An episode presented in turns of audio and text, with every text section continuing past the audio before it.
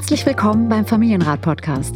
Ich bin Katja Saalfrank, Diplompädagogin und Musiktherapeutin und Mutter von vier Söhnen. Und ich bin Matze Hiescher, Gründer von Mitvergnügen, Familienvater und Fragensteller. Unser Ziel ist es, Kinder besser zu verstehen, indem wir versuchen, eure Fragen rund um Erziehung und Beziehung und den Alltag mit Klein und Groß zu beantworten. Wie spricht man am besten über Herausforderungen im Familienalltag? Was brauchen unsere Kinder wirklich und wie gelingt es, Gleichgewicht im Familienleben zu finden? Das ist der Familienrat mit Katja Saalfrank, ein Podcast von Mitvergnügen.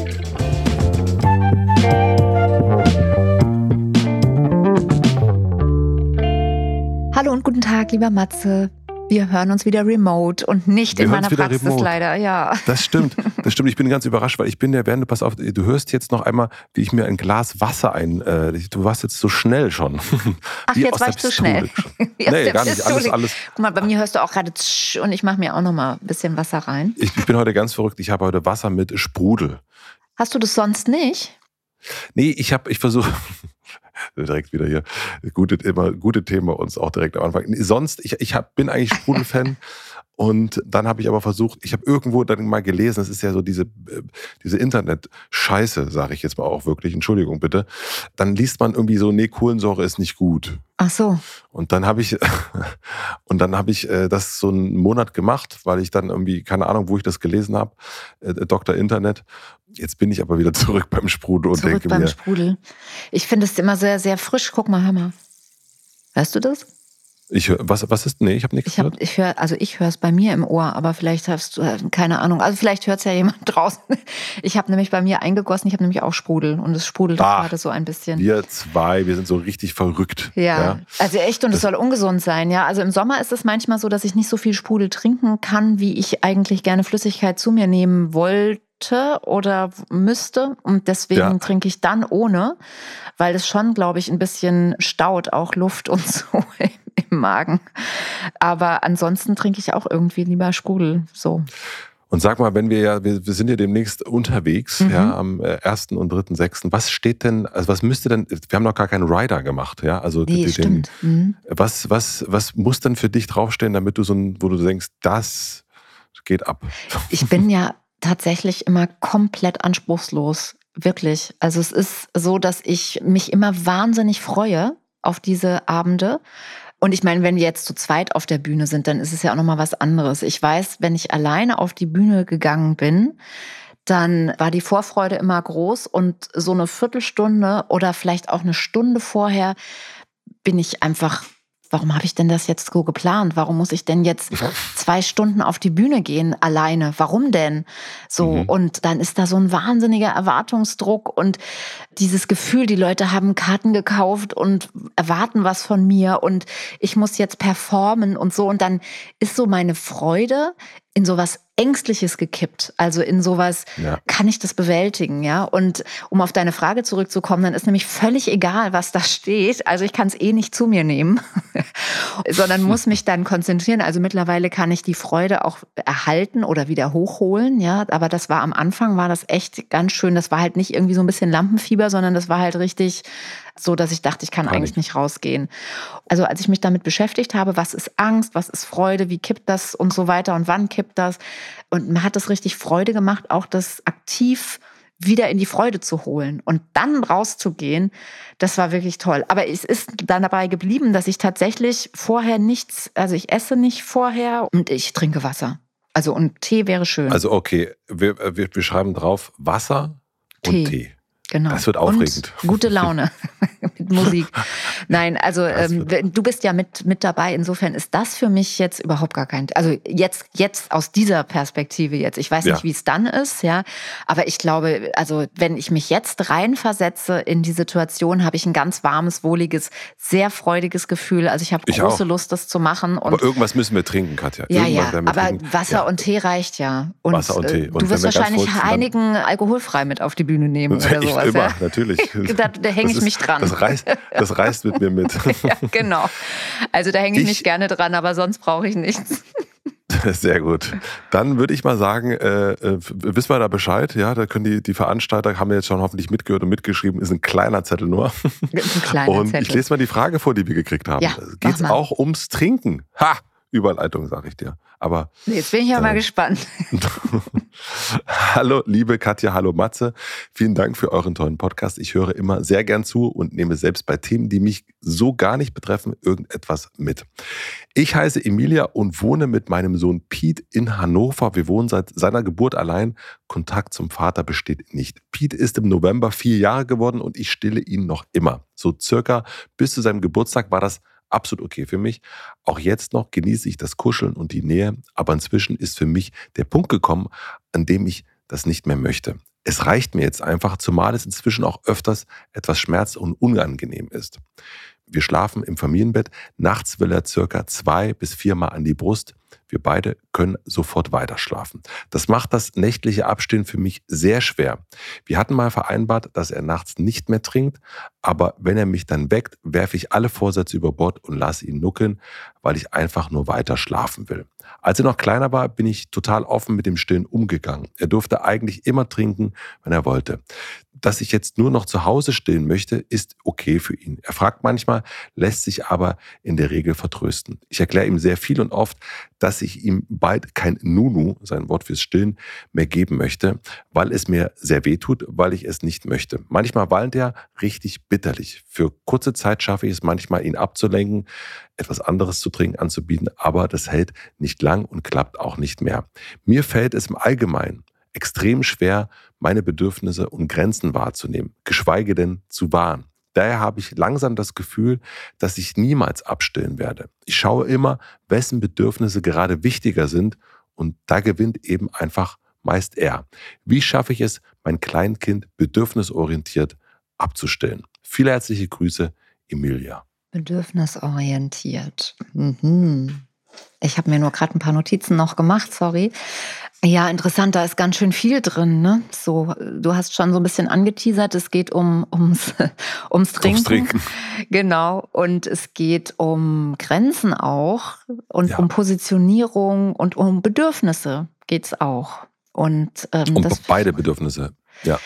Genau, um Bedürfnisse an verschiedenen Stellen. Und da ist es erstmal, finde ich, so dieser letzte Absatz, den du vorgelesen hast, wo Emilia das Ganze auch nochmal so ein bisschen abstrahiert und auf eine allgemeine Ebene hebt, ne? Und auch nochmal ja. sagt, dass es ihr im Allgemeinen sehr schwer fällt, Grenzen wahrzunehmen, also ihre eigenen Grenzen wahrzunehmen, geschweige denn zu wahren, beziehungsweise sich zu positionieren. Ne? Also mhm. wahren heißt ja erstmal, sie deutlich zu machen und sich dann auch mhm. zu positionieren. Das sind ja auch zwei Schritte nochmal. Ja. ja. Also das heißt, das Stillen, wenn wir da jetzt drüber sprechen, das könnte auch der Anlass sein, über eine grundsätzliche Frage nachzudenken. Wie kann man sich gut positionieren und wie wichtig ist es auch, Grenzen wahrzunehmen bei sich und bei anderen, weil die Gefahr, wenn man äh, bei sich selbst die Grenzen nicht gut spüren kann, ist ja auch, dass man über Grenzen von anderen drüber geht. Ne? Das hat ja. ja oft nicht nur was mit eigenen Grenzen zu tun. Wollen wir starten beim Stillen mal? Mhm, also mhm. so wollen wir das sozusagen, das, das ist ja relativ, ich würde sagen, äh, äh, da, da kann man wahrscheinlich, oder hast du wahrscheinlich praktische Tipps vielleicht nochmal so ein paar für die Hand. Und dann, dass wir uns dann langsam Richtung, Richtung Grenzen vorwagen. Also das Stillen ist ja so, dass da ganz viele Mythen auch unterwegs sind. Ne? Also wie lange soll man stillen? Sind Kinder, die nicht gestillt sind, irgendwie schlechter gestellt im Leben? So ja. Mhm. Und also vielleicht kann man da auch noch mal vielleicht. Ich weiß gar nicht, ob wir da jetzt heute drüber sprechen wollen. Ich habe jetzt nur so ein bisschen hier rausgehört, dass Emilia ja sagt, sie stillt nicht mehr in der Öffentlichkeit. Also ich weiß, dass es da eine immer wieder auch viel Scham gibt oder dass da auch ja, viele Menschen eine Meinung zu haben, wie lange man überhaupt stillen sollte, ob man in der Öffentlichkeit stillen sollte oder nicht, ja. Also insofern, da ist vielleicht auch noch mal so ein bisschen eine Scham mit dabei. Es ist ja erstmal so, dass es nicht besser oder schlechter ist, ne, wenn Kinder gestillt werden oder nicht, sondern es ist wirklich eine, auch eine persönliche Entscheidung. Die Freiheit liegt darin, dass man das auch entscheiden kann. Auch mhm. wenn viele Frauen das natürlich erstmal auch für sich entscheiden und auch die Frauen, die nicht stillen können, auch oft sehr traurig sind. Also das ist, ist ja auch jeder, das hast du jetzt nicht erlebt, jeder, der schon mal gestillt hat, wollte ich gerade sagen, also jede, die schon mal gestillt hat, kann das vielleicht auch noch mal sagen, dass das irgendwie auch was sehr also neben der Intimität, ja, erstaunliches ist irgendwie so das Gefühl zu haben, man hat immer die Nahrung, trägt man so in sich, ja. Also man, mhm. so, man kann aus sich heraus jemand anderen versorgen, also sein Baby versorgen. Das ist schon, mhm. ist schon toll, ja. Weshalb ich das nochmal so sage oder weshalb ich nochmal so auf diesen Aspekt komme, es hat ja auch was mit Abhängigkeit zu tun. Also Pete ist ja noch in, an dieser Stelle macht er sich noch abhängig auch ein Stück von seiner Mutter in der Nacht. Und diese ja. Abhängigkeit führt ja auch bei Emilia dazu, dass sie eigentlich sagt, ich will das nicht mehr. Also da geht ja etwas über meine Grenze rüber, bis hierher und nicht weiter. Ja. Ich bin mir unsicher, ob wir in der Weise jetzt über das Stillen sprechen können, wie du es gerade gesagt hast und gesagt hast, so hast du da noch ein paar Tipps fürs Abstillen und ob wir das nicht eher nach hinten stellen, so weil das wäre ja schon ja, sozusagen die Lösung. Ne? Also ich glaube, erstmal ist es ja wichtig, sich klar zu werden, will ich weiter stillen oder will ich nicht weiter stillen? Und wenn ich nicht weiter stillen möchte, warum nicht? Und wofür steht das Stillen vielleicht auch? Ja. Mhm. Also. wofür könnte das stehen? Ja, also, wofür was, was, könnte das stehen? Also er ist ja schon, schon vier und erst vier. so, mhm. ist im November vier Jahre alt geworden. Also der steht schon deutlich mit beiden Beinen auf dem Boden und kann schon laufen. Und sie sagt auch, ich stille ihn noch immer. Bis November, sagt sie auch, war das für sie absolut okay. Und erstmal hört sich das total nach einer ausgewogenen Beziehung an. Und ich glaube, jetzt ist es dann wichtig, ähm, also wenn man stillt oder dieses Stillen ist eine Beziehung. Es ist eine Form von Beziehung, Stillbeziehung. Das ist die Beziehung, mhm. die sozusagen ja was ganz Intimes und was, was ganz Persönliches miteinander aushandelt. Und ich könnte mir vorstellen, dass es für den Vierjährigen also für Pete in dem Fall, wir haben ja die Namen verändert, ne? ich nenne sage, mhm. steht jetzt hier Pete ja. mit einem Sternchen dran. Mhm. Das ist ja das, was die Kinder dann erleben. Wir sagen ja immer, stillen ist flüssige Liebe, dass er da eine Form von Zuneigung erlebt, die, wenn sie ihm angedroht wird, nicht mehr stattzufinden oder entzogen wird, wenn noch nichts Neues da ist, wenn sich noch nichts anderes entwickelt hat, eben dazu führt, dass dann dieses bitterliche Weinen kommt, weil vielleicht die Interpretation da ist, es geht Liebe weg. Es geht ja. Liebe weg, es geht Zuwendung weg, mhm. es geht zu Neigung weg. Und dann interpretiert er dieses Stillen und dieses, diese Verfügbarkeit von Mama nachts auf diese Art und Weise eben als Liebe. Und wenn dann die Mama sagt, ich will das nicht mehr, dann kommt es bei ihm unter Umständen an als, also ne, sie sagt, ich will es dir nicht mehr geben, weil es mir weh tut. Also die Liebe, die ich dir gebe, tut mir weh und deswegen stelle ich die ab. Ja. So. Und ich glaube, das erstmal zu verstehen und dann zu gucken, wenn ich das eine nicht mehr geben möchte, wie, was kann ich denn stattdessen geben? Ich glaube, erstmal das mhm. zu verstehen, dass da eine Interpretation stattfindet. Diese Interpretation von, von Zuwendung und von Liebe und Verfügbarkeit. Und ich werde nachts wach und ich bin dann unruhig und dann werde ich über diese Form beruhigt. Und wenn dann über den Kopf gesagt wird, ich gebe dir das jetzt nicht mehr, weil es mir weh tut, dann ist das vielleicht nicht nachvollziehbar für ihn. Wir machen eine klitzekleine Pause. Ich möchte euch die beiden Werbepartner vom Familienrat vorstellen. Unser erster Werbepartner ist Baby Love, die Eigenmarke von DM. Bei unruhigen Nächten aufgrund von auslaufenden Windeln empfiehlt es sich, die Baby Love Premium Windeln einzusetzen. Bei uns ist das schon eine ganze Weile her und ich bin auch froh, dass die Windelzeit vorbei ist und überlaufende Windeln will man in der Nacht definitiv nicht haben. In den Größen XS 0 bis 8 bieten die Baby Love Premium Windeln eine komfortable Passform und sind ultra dünn für noch mehr Bewegungsfreiheit bis zu 12 Stunden. Bei den Baby Love Premium Windeln in den Größen 1 und 2 unterstützt euch zusätzlich die Capture Pocket Technologie, die einen zusätzlichen Auslaufschutz am Rücken bietet. Daran kann ich mich auch erinnern, das gab es damals noch nicht. Baby Love begleitet euch und eure Kinder von Geburt an und unterstützt in Alltagssituationen mit einem großen Sortiment an bewährten Produkten, ob Pflege, Windeln, Ernährung oder Zubehör. In jedem der Baby Love Produkte steckt sehr viel Liebe und Sorgfalt, damit sie uns mit gutem Gewissen Produkte anbieten können, die im Einklang mit der Zukunft unserer Kinder stehen und das zu einem sehr guten Preis-Leistungsverhältnis. Bei der Produktentwicklung legt Baby Love Wert darauf, die Produkte so nachhaltig wie möglich zu gestalten, denn mit Liebe kommt auch Verantwortung und sich der zu stellen, das ist ihnen eine Herzensangelegenheit. Erhältlich sind die Produkte von Baby Love in eurem DM-Markt, in der Mein DM-App oder im Online-Shop unter dm.de slash babylove. Den Link findet ihr aber auch wie immer in den Shownotes. Vielen Dank an unseren Werbepartner DM für die Unterstützung.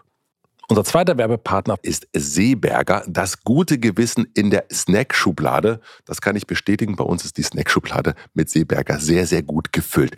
Für Eltern sind die Trockenfrüchte und Kernmischung ein easy zu snackender und leckerer Energieschub ohne Reue für zwischendurch, wenn man gerade eine freie Minute hat. Durch die verschiedenen Verpackungsgrößen und den integrierten Zipverschluss sind die Packungen super, super praktisch für unterwegs als kleiner Snack auf die Hand. Das Familienunternehmen aus Ulm steht für natürliche, gesunde Snacks wie Nüsse, Trockenfrüchte und Gemischtes. Mein oder unser persönlicher Favorit sind die Kokoschips, Bananenchips und die getrockneten Mangostreifen fehlen eigentlich nirgendwo, wenn wir unterwegs sind und uns eine Dose, eine Brotdose sozusagen machen. Die Devise von Seeberger heißt, ohne Nachhaltigkeit keine Natur, ohne Natur kein Seeberger. Und dafür tun sie auch so einiges. Sie achten auf einen nachhaltigen Anbau und faire Arbeits- und Lebensbedingungen für Menschen vor Ort als Basis für alles, was Seeberger tut und erreichen will. Dazu arbeiten sie eng mit Bauern zusammen, um eine nachhaltige und verantwortungsvolle Landwirtschaft zu fördern, von der auch kommende Generationen profitieren. Und mit dem Code Familienrat 15, das wird in Großbuchstaben und die 15 als Zahl geschrieben, bekommt ihr 15% Rabatt auf jede Bestellung bis zum 31.05.2023 auf seeberger.de. Einlösbar im Warenkorb. Den Link und den Code findet ihr wie immer in den Shownotes. Vielen Dank an den Werbepartner Seeberger für die Unterstützung. Nun geht's weiter. Also das, das heißt, es geht erstmal darum, das eine ist ja äh, zu wissen, will ich das oder will ich das nicht? Also will ich weiter stillen oder nicht weiter stillen und dann sich bewusst zu werden, ähm, wenn ich nicht mehr weiter stillen will, dann muss ich meinem Sohn, also dem Pete, etwas anderes dafür geben, damit er diese Liebe, die ich sonst durch das Stillen gebe, anderer Form spürt. Ja, also eigentlich ist das schon der, der dritte Schritt. Der erste Schritt ist eben, will ich stillen oder will ich nicht stillen? Der zweite mhm. Schritt ist zu verstehen, dass es eine Interpretation ist für das eigene Kind, die mit Liebe zu tun hat. Und dann als drittes eben zu überlegen, wenn ich diese Form der Liebe hm, verändern möchte, was kann ich denn dann an diese Stelle setzen? Das so, mhm. so wären eigentlich die Schritte okay. wahrscheinlich, ja, wenn wir noch mal ein bisschen kleinschrittiger sind, ja. Mhm. Und dann ist natürlich da auch die Kommunikation dann eine andere. Ne? Also, dass ich dann nicht mehr sage, ich will dir das jetzt nicht mehr geben, sondern eher zu sagen, was will ich dir denn dafür geben? Also das hat eher was Öffnendes. Das ist übrigens allgemein so, ne? Wenn wir Kindern was verbieten oder sagen, was wir nicht wollen, können sie oft nicht so gut damit umgehen, weil es etwas Schließendes hat, wie so ein Stoppschild, ne? wo es nicht weitergeht. Und wenn ich stattdessen nicht so sehr den Schwerpunkt darauf lege, was nicht mehr stattfindet oder was ich nicht möchte, auf das, was ich möchte, dann entsteht ein neues Bild und da kann ich dann weitergehen. Da kann ich sozusagen, habe ich eine Perspektive. Ja. Mhm. Und diese Perspektive sich zu schaffen, ich glaube, das ist das, worum es jetzt bei Emilia gehen könnte.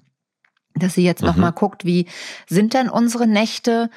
Und vielleicht hat es ja auch dann nochmal mit einem Platz zu tun, auch mit einem Schlafplatz zu tun. Und damit meine ich jetzt nicht, dass er sozusagen aus dem Familienbett raus muss oder so, sondern ich meine nochmal, also wo liegen die denn? Wie groß ist das Bett? Äh, ist das sehr nah Abstillen hat ja auch was mit Abnabelung zu tun, mit Ablösung zu tun. Diese Ablösung auch irgendwie nochmal zu gucken, wie zeigt die sich denn im Außen? Also nicht nur, dass ich jetzt nicht mehr die Brust gebe, sondern äh, tauschen wir die Plätze oder wo, wo, also wo liegen die denn? Haben die überhaupt ihre eigenen Bereiche oder gibt es da gar keine Grenzen? Also ich finde es immer sehr spannend. Ich weiß nicht, wie, wie ihr das hattet, ihr auch Familienbett, ja, so das ähm, ja. weiß ich zum Beispiel gar nicht, ja. Und wie habt ihr das gestaltet? Das gestaltet ja jede Familie anders. Ne? Manche legen das Baby auf ein kleines Schaffell, andere haben ein Stillkissen außenrum gemacht und machen ein richtig kleines eigenes Bettchen. Und wenn du mehrere Kinder hast, dann braucht es ja auch, also ne, ich kenne Familien, die haben gar keine Schlafplätze. Da wird jeden Abend neu verhandelt, wo liegen die Kinder ähm, und wo liegen wir. Und mhm. dann gibt es auch Familien, die sagen, also wenn du da auf die Familienbetten guckst, ja, das ist total ähm, auch lustig zu sehen, weil du, du siehst da dann, weiß ich nicht, nicht, das kleine Kuscheltier liegen, da liegt dann das eine Kind, dann mhm. liegt da das Kissen vom anderen Kind und es ist alles gemacht, die Betten sind gemacht und es sind wie sozusagen die ganzen Betten der Familienmitglieder nur in einem Bett. Ja, also das ist ja ganz unterschiedlich. Also sich das Familienbett nochmal anzugucken und da auch nochmal zu gucken, wie kann man da vielleicht auch nochmal eine Veränderung schaffen, um den Platz deutlich zu machen, dass jetzt sich auch im Platz was verändert. Ja, und weil sonst, glaube ich, wird Emilia immer wieder in die Situation kommen, und das verstehe ich ehrlich gesagt sehr gut, wenn sie nachts übermüdet ist und der Kleine dann an die Tür klopft, sozusagen, ja, an, den, an die mhm. körperliche Tür, dass man dann einfach in schlaftrunkend ist und die Dinge nicht neu verhandeln kann, sondern da muss dann eigentlich schon klar sein, was dann passiert. Also das müsste man vorher dann schon nochmal überlegen. Ja, wie gehen wir eigentlich damit um, wenn es dann nachts soweit ist? Weil es ja wahrscheinlich für Pete auch so ist, ja. Ja, weil das ist ja, man kann, ist der Nacht überhaupt nicht fähig. Also klar, also ich bin da zu null. Also man könnte ja. mir alles verkaufen nachts. Hauptsache ich kann schnell weiterschlafen. Also, ja, ja, genau. Man könnte mir alles verkaufen. Die Leute horchen auf. Aha, wir rufen, da rufen wir doch mal an. Da rufen wir doch mal an, da kommen wir doch mal vorbei. Ja, aber das ist eben schon auch ein wichtiger Punkt, nochmal zu gucken, wie ist denn dann die Nacht gestaltet und behalten wir das alles so bei oder verändern wir da vielleicht auch nochmal was und wie bereitet sie das vor? Also Emilia, mhm. wie kannst du das vorbereiten? Ich glaube, also es ist nur ein Teil, das über den Kopf zu besprechen und es braucht irgendwie auch noch mal was Neues in den Körper zu nehmen, irgendwie noch mal was Neues. Ob ihr eine Flasche dahin stellt, ob ihr die Plätze tauscht, ob ihr noch mal, weiß ich nicht, gibt's das Stillkissen noch, dass ihr vielleicht was dazwischen legt oder also irgendwas muss ja auch Pete haben, wenn er aufwacht nachts und ihr nicht mehr stillen wollt, du nicht mehr stillen willst, dass es etwas an diese Stelle tritt. Mhm. So, sonst bleibt er ja ohne Verbindung zurück und auch ohne die Möglichkeit, sich selbst zu beruhigen, weil bisher hat das ja eben die Brust übernommen. So, und es ja. braucht irgendwie, da ist jetzt da eine Leerstelle sozusagen. Und das wäre gut, wenn da irgendwie, wenn ihr da ein bisschen experimentieren könntet, vielleicht kann, kann Emilia für sich schon mal überlegen, was könnte da gut passen. Also wir, wir beide kennen ja jetzt Pete nicht, ne? So, aber sie kennt ihn ja gut und was könnte da passen, was könnte da gut auch zu einer Beruhigung führen. So, das glaube ich, ist nochmal ein wichtiger Punkt. Mhm. Also vor allen Dingen, wie du schon erst sagtest, also das, das, das Wechseln. Das eine ist nicht einfach weg und damit mhm. hat sich das, sondern man, mhm. man ersetzt es mit etwas anderem und äh, dadurch merkt Pete, okay, ich habe hier keinen Verlust, sondern ich gewinne etwas Neues. Ja, und weshalb ich so auf dieses komme mit dem, liegt da, liegen wir da ein Kissen dazwischen oder kennzeichnen wir nochmal unsere Bereiche auch im Familienbett oder so, weil eben Emilia auch sagt, sie hat ein Thema mit, mit Grenzen. Also wo, ja. und es scheint ja so zu sein, dass sie eigentlich versucht, sich abzugrenzen innerhalb einer Beziehung und dann verschwimmen die Grenzen aber wieder, weil sie, natürlich, weil Nacht ist, so, ne, haben wir jetzt beide auch schon gesagt. Und trotzdem ist es ja nicht gut vorbereitet. Also wie, wie kann man denn auch nachts dann trotzdem zu dem stehen, was man tagsüber gesagt hat oder was man tagsüber ja. empfunden hat, ja. So. Und deswegen komme ich da nochmal drauf mit den, mit den Grenzen. Jetzt komme ich noch mal zu einem anderen Thema, nämlich zum Thema Bedürfnisse weil die Frage ja auch, wie kann ich bedürfnisorientiert abstillen? Und alle, die mich kennen, wissen ja, dass ich bedürfnisorientiert nicht in meiner Pädagogik erst als allerersten Punkt nenne, sondern bindungs- und beziehungsorientiert ist ja so ein bisschen mein, meine Pädagogik geprägt. Und das ist auch sehr, sehr durchdacht und durchfühlt, weshalb da nicht die, die Bedürfnisse sind ein Teil nämlich von Verbindung. Also auch Verbindung ist ja schon ein Bedürfnis aber ins, in Verhältnis das zu setzen, also in Verbindung zu bringen mit verschiedenen Dingen, die wir wissen, mit Grundbedürfnissen, mit Gefühlen und dann eben auch, und das finde ich den zweiten Schritt wichtig, zu gucken, was ist denn konstruktiv für die Beziehung. Deswegen bindungs- und beziehungsorientiert. Und dazu mhm. gehört natürlich auch, also innerhalb dieser Pädagogik gucken wir uns die Bedürfnisse an. Und wenn wir uns nochmal auf den Eisberg beziehen, den wir ja hier schon ganz oft auch zitiert und genutzt haben, um Dinge besser zu verstehen, dann wissen wir ja, dass dieses Drei-Stufen-Modell quasi oben die Eisbergspitze, da ist das Verhalten, dann kommen die Gefühle, die das motivieren, das Verhalten, und die Gefühle werden gespeist von den Basisgrundbedürfnissen. Und da gibt es gar nicht so viele, sondern nur drei, nämlich einmal Sicherheit, dann Verbindung und dann Autonomie. Und das, was wir oft verwechseln, oder was, ja, was ich oft erlebe, ist, dass verwechselt wird das Bedürfnis mit dem Wunsch oder dem Anliegen. Das ist ein Unterschied. Das, also das Bedürfnis, sage ich jetzt mal, das Bedürfnis von Pete wäre in diesem Zusammenhang für mich Verbindung und das Anliegen zu stillen oder der Wunsch, dieses Bedürfnis über das Stillen zu haben, das ist eben sozusagen der Wunsch und den erfüllt jetzt Emilia das Bedürfnis, deswegen habe ich gesagt, wir müssen irgendwie gucken, was können wir da stattdessen an Verbindung mhm. anbieten, weil das Bedürfnis ist ja völlig richtig. Das, also was heißt, ist völlig richtig, geht ja nicht um richtig oder falsch, sondern das Bedürfnis ist da. Und wenn ich das Bedürfnis nach Verbindung berücksichtigen möchte, dann kann ich trotzdem es beantworten, ohne dass ich auf den Wunsch, den konkreten Wunsch eingehe. Also ich muss nicht stillen, um das Bedürfnis Verbindung zu beantworten, sondern ich kann etwas anderes finden, was das Bedürfnis Verbindung beantwortet. Zum Beispiel eine Hand zu geben oder zu sagen oder eine Flasche fertig zu machen und zu sagen, hier ist die Flasche, da bin ich auch in Verbindung. Also Flasche oder was auch immer. Ne? An dieser Stelle das Bedürfnis nach Verbindung ernst zu nehmen ohne das über diesen Wunsch zu beantworten. Weißt du, was ich meine? Es mhm. ist einfach ein ja, Unterschied. Ja. Ja, und das verwechseln eben viele. Deswegen gerade wenn, wenn ich ähm, oft höre, ja, wir erziehen bedürfnisorientiert, weil dann wird das so ein, erlebe ich das oft als so ein Dschungel von Bedürfnissen. Ne? Und dann laufen auch die Bedürfnisse so konträr, also so, als ob der eine der Verbindung, der das Bedürfnis nach Verbindung hat, gerade nicht mit dem zusammenkommt, der auch das Bedürfnis nach Verbindung oder nach Autonomie hat. Aber wie gesagt, so viele Bedürfnisse gibt's eigentlich nicht. Also man kann alle anderen äh, Bedürfnisse, die man am Tag so hat, ja, auch seelische Bedürfnisse einordnen in diese drei großen Bereiche. Da macht es das erstmal einfacher, finde ich. Ja, und jetzt mhm, hier, ja, viel. ja, und hier reden wir jetzt über sehr banal über Verbind, also sehr, sehr basal über Verbindung. Insofern ist das ein ganz gutes Beispiel. Und ich bin mir eben sicher, oder das, was jetzt hier Emilia im Grunde sagt, weshalb es so ein bisschen komplex wirkt und vielschichtig ist, ist ja, dass sie sagt, ich will Verbindung zu meinem Kind, ich will aber nicht mehr Verbindung über meine Brust zu meinem Kind. Das heißt, sie haben eigentlich beide das gleiche Bedürfnis, nämlich nach Verbindung. Ja, und natürlich schwingt auch ein bisschen das Bedürfnis von Autonomie bei Emilia mit, ne, dass sie sagt, ich will nicht mehr diese sehr enge Verbindung, also die, diese, diese Qualität von Verbindung, diese Intensität von Verbindung. Ich würde gerne Verbindung haben, aber eine andere Form. Und die gilt es jetzt zu finden. Und dann um zu interpretieren, eben bei Pete, dass er nicht denkt, ja, Mama hat mich nicht mehr lieb, sondern Mama steht halt auf diese Art und Weise für mich nicht mehr zur Verfügung. Aber das hat mit Liebe nichts zu tun, weil die Zuwendung und die Verbindung bekomme ich trotzdem. Ich glaube, ich habe es verstanden. Okay, ja, ich habe jetzt auch lang geredet. es tut mir leid. Ähm nein, nein, gar nicht. Nee, so meine ich das nicht. Nein, also ich, ich fand es total gut. Also ne, das Wichtige ist ja mhm. zu wissen, okay, mhm. beide wollen das Gleiche. Ja. Das ist ja schon mal super. Und, ja, und das klingt ähm, erstmal gar nicht so, ne? Es klingt erstmal so. Das klingt erstmal nicht so. Ja. Aber im Grunde mhm. wollen beide das Gleiche.